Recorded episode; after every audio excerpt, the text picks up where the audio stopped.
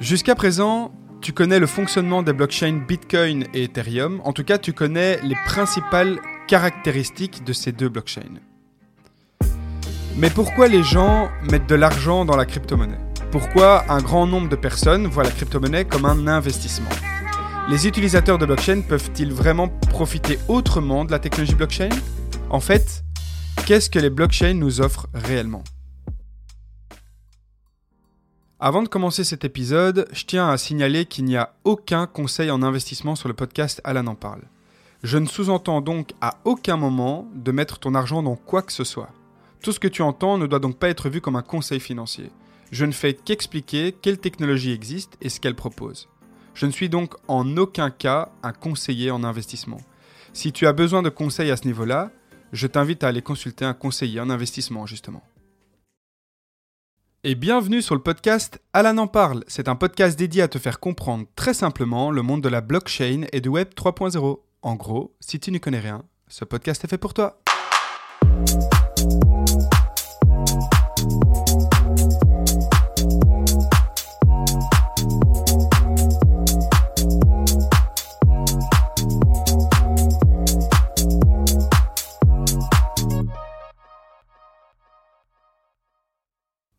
Maintenant que tu y vois un peu plus clair concernant le fonctionnement et les caractéristiques de la blockchain Bitcoin et Ethereum, le moment est venu de voir ensemble ce que les blockchains en général proposent. En fait, des blockchains, il y en a plein. Et en général, chaque blockchain a ses propres caractéristiques. Elles veulent mettre en avant leurs avantages, leurs différences. Le but, c'est qu'elles soient en compétition les unes par rapport aux autres. Pour voir ça simplement, dis-toi qu'une blockchain, c'est un peu comme une entreprise, une société, mais toujours décentralisée. On va maintenant entrer dans le détail, à savoir quels sont les types de blockchain. Alors, une blockchain peut être layer 1, donc première couche, layer 2, donc deuxième couche, et layer 3, donc troisième couche. Alors tu vas me dire, qu'est-ce que c'est que ces histoires de couches? Eh bien écoute, c'est assez simple. La première couche, donc layer 1, c'est la couche la plus fondamentale et la plus importante. Une blockchain qui est layer 1 c'est une blockchain qui est elle-même à la base de son propre système. C'est la blockchain qui est capable de se fournir les fonctionnalités de base nécessaires à son fonctionnement. Donc, qui est capable de faire ce qu'elle doit faire sans être connectée à une autre blockchain ou à un autre système. En gros, il existe des blockchains autonomes et des blockchains qui ne travaillent qu'avec la technologie d'une blockchain autonome. Donc, des blockchains qui cèdent d'une autre blockchain et qui rajoutent ensuite ses propres caractéristiques. La blockchain Bitcoin et la blockchain Ethereum, par exemple, sont des layer 1, donc des premières couches. Bah, c'est logique. Elles fonctionnent grâce à leur propre fonctionnalité, et ça on l'a vu dans les épisodes précédents. Alors, pour que tu comprennes bien cette histoire de couches, je vais t'illustrer ça très simplement avec un exemple de la blockchain Ethereum. Dans ta tête, tu dois te représenter la blockchain Ethereum comme un grand centre commercial. Donc un centre commercial, j'imagine que tu vois très bien à quoi ça ressemble. Donc c'est un, grand bâtiment avec plein de magasins, donc magasins de vêtements, électroménagers, jeux vidéo. Il y a aussi de, fast-food, des restaurants, enfin il y a, plein d'institutions. Ethereum est donc le centre commercial. Dans le centre commercial, donc, il y a des magasins. Et dans notre exemple, un des magasins s'appelle Polygon. Polygon existe grâce au centre commercial Ethereum. Polygon s'appuie donc sur les fonctionnalités du centre commercial pour exister et le magasin Polygon se démarque avec ses propres services. Polygon a choisi de s'installer dans le centre commercial Ethereum car Ethereum donne la possibilité à Polygon de pouvoir utiliser ses fondations, sa technologie, tout ça. Par exemple, Polygon utilise les smart contracts d'Ethereum. Donc Polygon, c'est une vraie blockchain, mais layer 2, donc deuxième couche. Donc la blockchain Polygon fournit des fonctionnalités supplémentaires. Dans le cas de Polygon, ce que cette blockchain offre en plus, c'est l'augmentation de la scalabilité, donc des transactions encore plus rapides, et une réduction conséquente des frais de transaction par rapport à Ethereum. Je dois vite faire une petite parenthèse concernant les frais d'Ethereum parce qu'on n'en avait encore jamais parlé. Mais donc il faut que tu saches qu'il y a des frais euh, lorsqu'on fait des transactions sur la blockchain Ethereum. Et ces frais sont parfois élevés. Donc ce sont des frais qui rémunèrent les validateurs de la blockchain Ethereum. Et on appelle ces frais donc des gas fees. Donc quand les personnes font des transactions, donc les utilisateurs de la blockchain Ethereum font des transactions sur la blockchain Ethereum, ils payent des frais et une partie de ces frais vont aux validateurs. Alors, ces frais, donc les gas fees, dépendent de la congestion du réseau, donc ça dépend s'il y a beaucoup ou pas de personnes qui sont actuellement occupées à utiliser la blockchain. Ils dépendent également de la complexité de la transaction ou du contrat intelligent, donc, par exemple, si les conditions du smart contract, donc du contrat intelligent, nécessitent un gros travail pour le validateur, donc ça dépend aussi de ça. Et pour finir, les frais varient en fonction de la quantité des ressources informatiques nécessaires pour exécuter une opération sur la blockchain Ethereum. Voilà, c'était donc la petite parenthèse sur les frais liés à la blockchain Ethereum. Maintenant, continuons. En utilisant Polygon, les utilisateurs payent donc beaucoup moins de gas fees et donc les développeurs peuvent se permettre d'utiliser la blockchain Ethereum pour plein d'autres choses comme par exemple développer des applications décentralisées. Bah oui, utiliser Polygon permet aux développeurs de payer moins tout en profitant de la vitesse, l'efficacité et la sécurité de la blockchain Ethereum. Tout ça pour dire que grâce à la blockchain Polygon, qui est un layer 2, on peut faire beaucoup de choses en plus que sur la blockchain Ethereum, qui est un layer 1. Il est vraiment important que tu retiennes qu'un layer 2 comme Polygon est une blockchain à part entière. Il existe grâce à Ethereum, ok, ça c'est compris, mais Polygon a ses propres fonctionnalités, Polygon a sa propre crypto-monnaie, et sa crypto-monnaie s'appelle Matic. Tu peux un peu voir ça comme si les développeurs de Polygon avaient la flemme de créer une blockchain comme Ethereum, car Polygon serait la même blockchain qu'Ethereum, avec des fonctionnalités en plus en fait. Donc, à la place de tout créer, ils ont utilisé Ethereum pour la base de leur programme et ils ont mis leur magasin dans le centre commercial. Je vulgarise à fond, hein, mais c'est vraiment pour que tu puisses t'imager la situation, pour que tu puisses bien comprendre. Il existe aussi des Layer 3 que tu peux voir comme une échoppe dans un magasin qui se trouve dans le centre commercial. En général, les troisièmes couches augmentent considérablement la performance et la scalabilité d'un Layer 2. Deuxième petite parenthèse, il y a 20 secondes, je te disais donc que Polygon a sa propre crypto-monnaie. C'est vrai aussi pour la blockchain Ethereum, etc.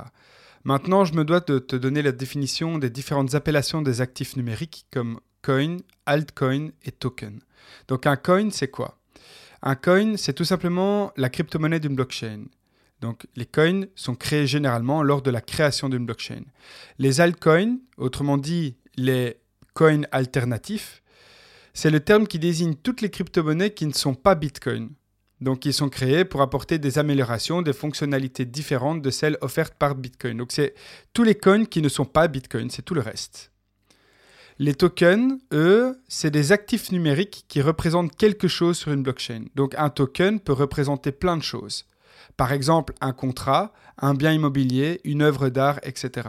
Un token, est donc un actif numérique sur une blockchain, mais cet actif n'est pas forcément de la crypto-monnaie. Donc un token peut être une crypto-monnaie, mais aussi autre chose. C'est vraiment le terme général qui veut dire actif numérique.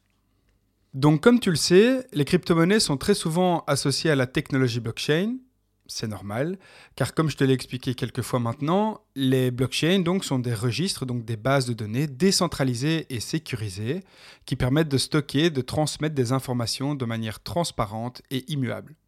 Les crypto-monnaies ont donc été créées en utilisant la technologie blockchain pour créer une monnaie numérique décentralisée sans besoin d'intermédiaires pour être utilisée et échangée. Mais il est important que tu saches que toutes les blockchains ne sont pas forcément attachées à la crypto-monnaie et que la technologie blockchain peut être utilisée pour de nombreuses autres applications pratiques, comme par exemple la gestion de l'identité numérique, la traçabilité des produits et la gouvernance décentralisée. C'est trois exemples. Mais t'inquiète, tout ça, ce sont des sujets que j'aborderai plus tard. Donc, je t'explique tout ça car une des principales questions de cet épisode est de, savoir donc pourquoi les gens investissent, donc pourquoi les gens mettent leur argent dans la crypto-monnaie. Pour ça, je vais t'expliquer clairement comment tu peux te représenter une blockchain par rapport à la crypto-monnaie. En fait, une blockchain qui fonctionne avec de la crypto-monnaie, tu dois te la représenter comme une société. Quand je parle de société, c'est par exemple une société comme Apple, Tesla, Windows, donc des sociétés cotées en bourse. Pour que ce soit bien clair pour toi et pour les plus débutants d'entre vous, une société cotée en bourse, c'est une société qui émet des actions afin que les gens achètent ces actions. Donc une société émet des actions pour pouvoir recevoir de l'argent de ces personnes dans le but de se développer au maximum. Donc que la société se développe au maximum. Elle a besoin d'argent. Ça, c'est le but. Le fait que les gens achètent ces actions, en fait, ils donnent de l'argent à la société. la société centralise l'argent et développe son business. Lorsque la société fait des bénéfices, une partie des bénéfices sont versés sous forme de dividendes, on appelle ça des dividendes, aux investisseurs, donc aux personnes qui ont acheté les actions. Une personne qui achète une action Apple, par exemple, est un actionnaire de la société. Il est en fait propriétaire d'une petite partie ou d'une grande partie de la société, ça c'est en fonction du nombre d'actions qu'il a achetées. En plus de ça, il existe la bourse. Alors la bourse c'est quoi? La bourse c'est le marché des actions. Ça signifie que si tu as des actions Apple ou d'autres actions, tu peux les vendre sur le marché boursier pour que quelqu'un puisse éventuellement les racheter. En fonction de l'offre et de la demande sur ce marché, les actions augmentent ou diminuent de prix. Si tout le monde achète une action et que tout le monde se l'arrache, que c'est un peu la mode ou n'importe, le prix va augmenter. Par contre, si tout le monde vend une action, le prix diminue. Ça, c'est le principe de l'offre et la demande. Il faut donc savoir que les actionnaires ont un droit de vote lors de l'Assemblée générale. Ils peuvent donc donner leur avis qui comptera dans les décisions importantes de la société. Tu vas me dire, en fait, c'est normal, car ils sont propriétaires de la société étant donné que la société existe grâce à l'argent des actionnaires, grâce à leur argent. Donc pour résumer, une société cotée en bourse émet des actions. Ces actions sont achetées par des actionnaires. Ensuite, ces mêmes actions peuvent être vendues et ou achetées par d'autres personnes. L'endroit où on vend et où on achète les actions, c'est le marché boursier. Donc, une société cotée en bourse a comme but de créer de la valeur pour ses actionnaires.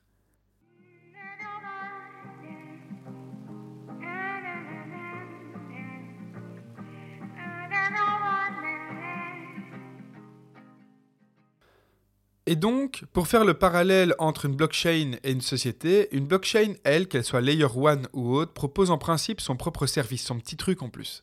Le but, c'est qu'un maximum de personnes utilisent la blockchain en question. Les personnes, c'est bien, mais avec des sociétés, c'est encore mieux. Par exemple, la blockchain Polygon permet à des sociétés de bâtir leurs propres projets sur Ethereum, mais à des prix beaucoup moins chers. Bah oui, comme je l'expliquais, grâce à Polygon, les frais de gestion de données ne sont pas chers. C'est donc beaucoup plus important pour une société, par exemple, d'utiliser une technologie moins chère quand une société utilise une blockchain. Il risque d'y avoir beaucoup de transactions, donc de validation de blocs. Par exemple, la blockchain Decentraland, qui est un layer 2 bâti sur Ethereum, permet à de grandes marques comme Nike d'utiliser ses performances technologiques pour la gestion d'un magasin Nike, justement, dans la métaverse. Et ça, c'est un exemple, il y en a beaucoup d'autres. Pour être plus clair, une blockchain, son but est de se démarquer des autres blockchains. Une blockchain, son but, c'est d'être utilisée par le plus de personnes possible. Une blockchain souhaite créer de la valeur pour ses utilisateurs. En fait, une blockchain a le même objectif qu'une société. Mais la différence, c'est qu'une blockchain est décentralisée, pas une société. Bah oui, comme je te l'expliquais, une société appartient aux actionnaires. Ce sont donc eux qui prennent les décisions. Les blockchains, elles, peuvent être vues comme des sociétés décentralisées, donc des sociétés qui n'appartiennent en vérité à personne. Donc maintenant, je vais t'expliquer très simplement comment une organisation décentralisée se met d'accord et surtout s'organise pour développer son projet, donc développer sa blockchain.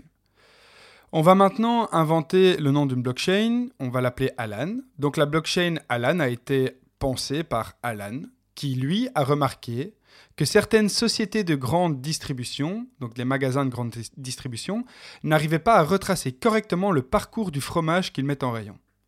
En effet, les magasins savent que le fromage vient de France, mais ils ont des doutes et ils ne savent pas retracer correctement le parcours du fromage, de sa conception à la vente dans la grande surface.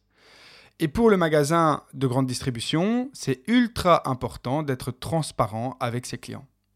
Alan a donc vu ce problème et donc il décide de créer une base de données qui retrace parfaitement le parcours du fromage en question. Il a besoin d'une base de données qui ne peut en aucun cas être modifiée, donc une base de données ultra sécurisée, ou en tout cas bien sécurisée. Une base de données dont personne n'a le contrôle car il faut qu'elle soit neutre, donc une base de données décentralisée. Il faut aussi que cette base de données soit transparente puisque, comme on vient de le dire, le but est que l'information soit disponible très facilement et très rapidement par tout le monde et surtout par les clients. Donc les clients doivent être capables de pouvoir voir l'information dans cette base de données. Donc tu l'auras compris, Alan veut créer une blockchain. Et tu as raison. La blockchain est le type de base de données le plus adapté à cette problématique.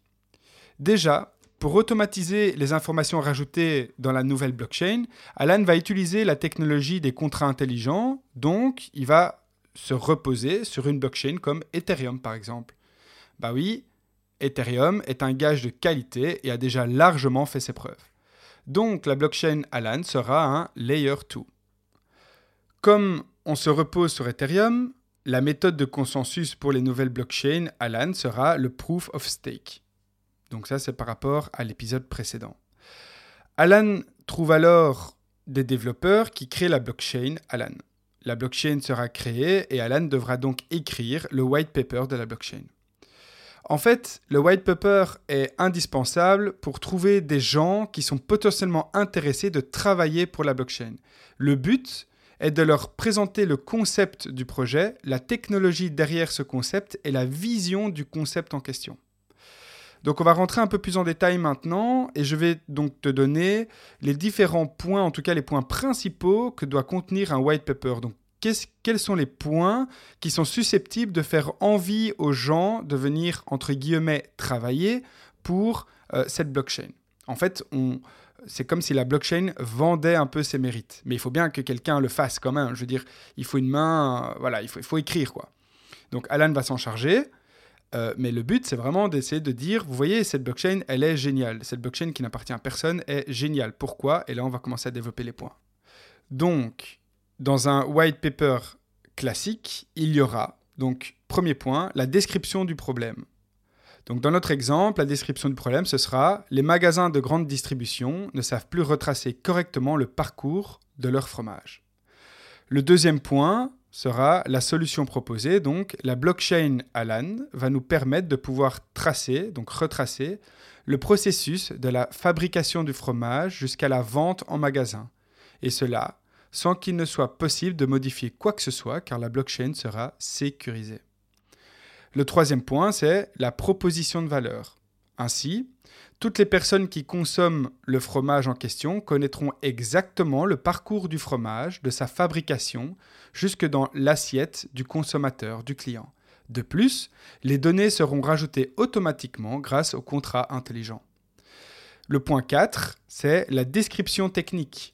Donc ici, on ne va pas rentrer dans les détails évidemment parce qu'on n'est pas ingénieur ou informaticien ou quoi, mais en gros, sur ce point-là, on va fournir euh, une description détaillée de la technologie utilisée pour la blockchain Alan. Donc l'architecture, par exemple, le langage de programmation, enfin tout ça. Et dans notre exemple, on pourrait aussi rajouter qu'il s'agit d'un layer 2, donc une deuxième couche, qui repose sur Ethereum. Donc la blockchain Alan repose sur la technologie Ethereum qui a déjà bien fait ses preuves. Le point 5, c'est le roadmap. Donc ici, on va mettre en évidence notre calendrier qui décrit les étapes de développement du projet en question. Et ça, pour encore un maximum de transparence. Ce sont donc en fait les objectifs qui devront être atteints. Le roadmap est en quelque sorte une preuve pour que les personnes aient confiance en notre sérieux, car nous allons respecter les deadlines tout simplement et travailler énormément et sérieusement pour notre projet. Le roadmap, c'est vraiment ultra important parce que ça peut vite décourager des potentiels entre guillemets travailleurs ou potentiels entre guillemets investisseurs, dans le sens où euh, si on décrit par exemple qu'au 1er avril euh, telle chose sera faite, au deuxième, le 2 avril euh, telle chose sera faite, le, je sais pas moi, le, 15 juin telle chose sera faite, et qu'en fait les trois premières choses du, du roadmap n'ont pas été faites à la date butoir du 15 juin par exemple, les gens se diront directement, mais attends, ici c'est pas sérieux ce projet. Enfin voilà, donc le roadmap est ultra important dans le sens où il doit vraiment être respecté à la lettre. Et pour finir, le septième point, c'est euh, la tokenomics. Alors, je consacrerai d'office un épisode sur la tokenomics, un de ces quatre, ça c'est sûr. Mais ici, voilà, on, devra quand même euh, de toute manière un peu en parler, vu que c'est un des points les plus importants du white paper. Alors, donc la, la tokenomics, pardon, décrit en fait le mécanisme de distribution de la crypto-monnaie de la blockchain. En fait, quand une blockchain est créée, en général, on remercie les personnes qui ont contribué à l'élaboration du projet en leur donnant la crypto-monnaie de la blockchain en question. Dans notre exemple, quand la blockchain Alan est créée, On a par exemple programmé le fait que la blockchain aura un maximum de 10 millions de tokens en circulation. Donc 10 millions de crypto-monnaies maximum en circulation. Rappelle-toi, avec la blockchain Bitcoin, l'offre maximum est de 21 millions. Ça fait donc partie de la stratégie économique du projet, donc de la tokenomics. Donc, ici, donc, on sait que la blockchain Alan ne générera qu'un maximum de 10 millions de tokens. Et donc, sur cette offre totale de 10 millions de tokens, un certain pourcentage sera partagé à chaque personne faisant partie du projet. Par exemple, pour l'équipe, 10% des 10 millions. Pour l'équipe marketing, 10% des 10 millions également. Pour les conseillers, par exemple, 5%. Euh, il y aura aussi certaines personnes qui auront le droit euh, d'acheter la crypto en priorité, donc 5% de l'offre totale de la crypto-monnaie, donc 5% de 10 millions euh, dans notre exemple, etc. Donc en fait, chacun aura droit à sa part de gâteau. Pour faire le parallèle avec une société classique, c'est un peu comme des actions qui sont versées aux personnes qui s'occupent du projet décentralisé. Quand on distribue la crypto-monnaie au début, le prix est très bas. Et plus le projet sera bon, plus il aura du succès, plus la blockchain sera utilisée, donc plus la crypto risque de voir son prix augmenter.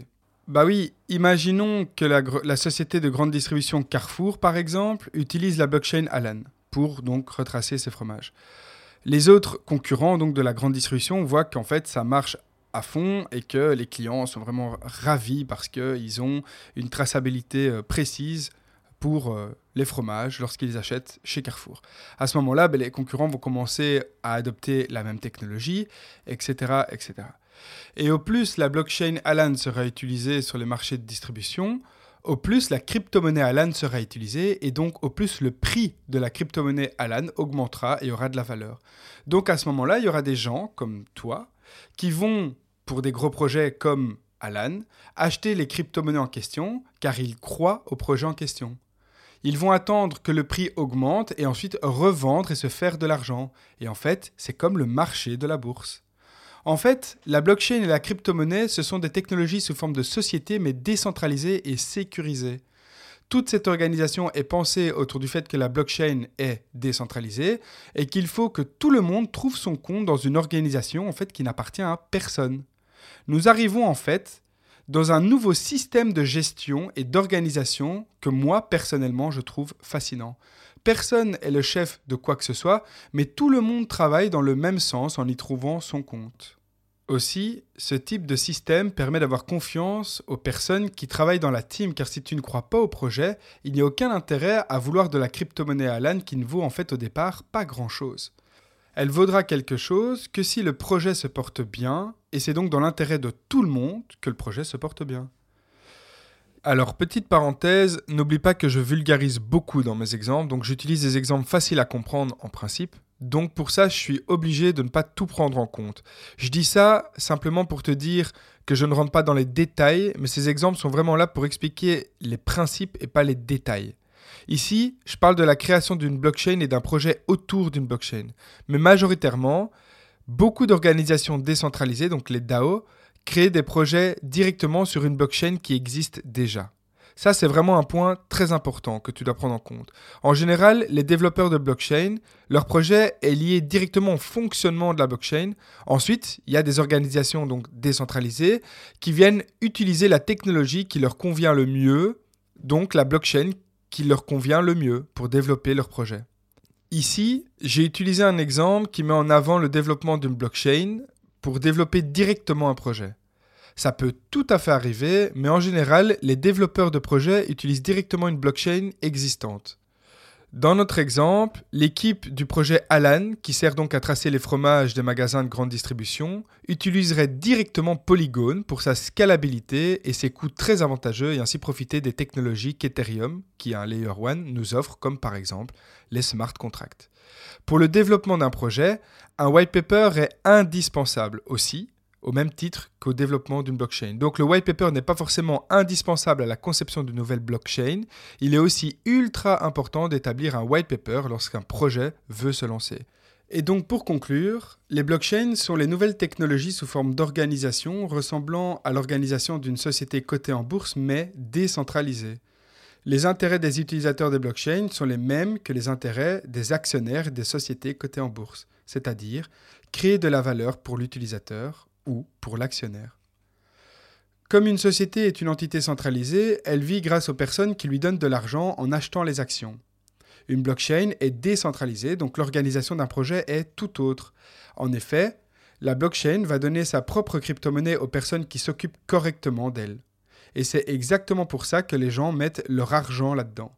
Les gens investissent dans des projets. Des projets, il y en a des nuls, et ça je peux vous l'assurer, comme des très très bons. Que ce soit des Layer 1, Layer 2, etc. Il y en a pour tous les goûts.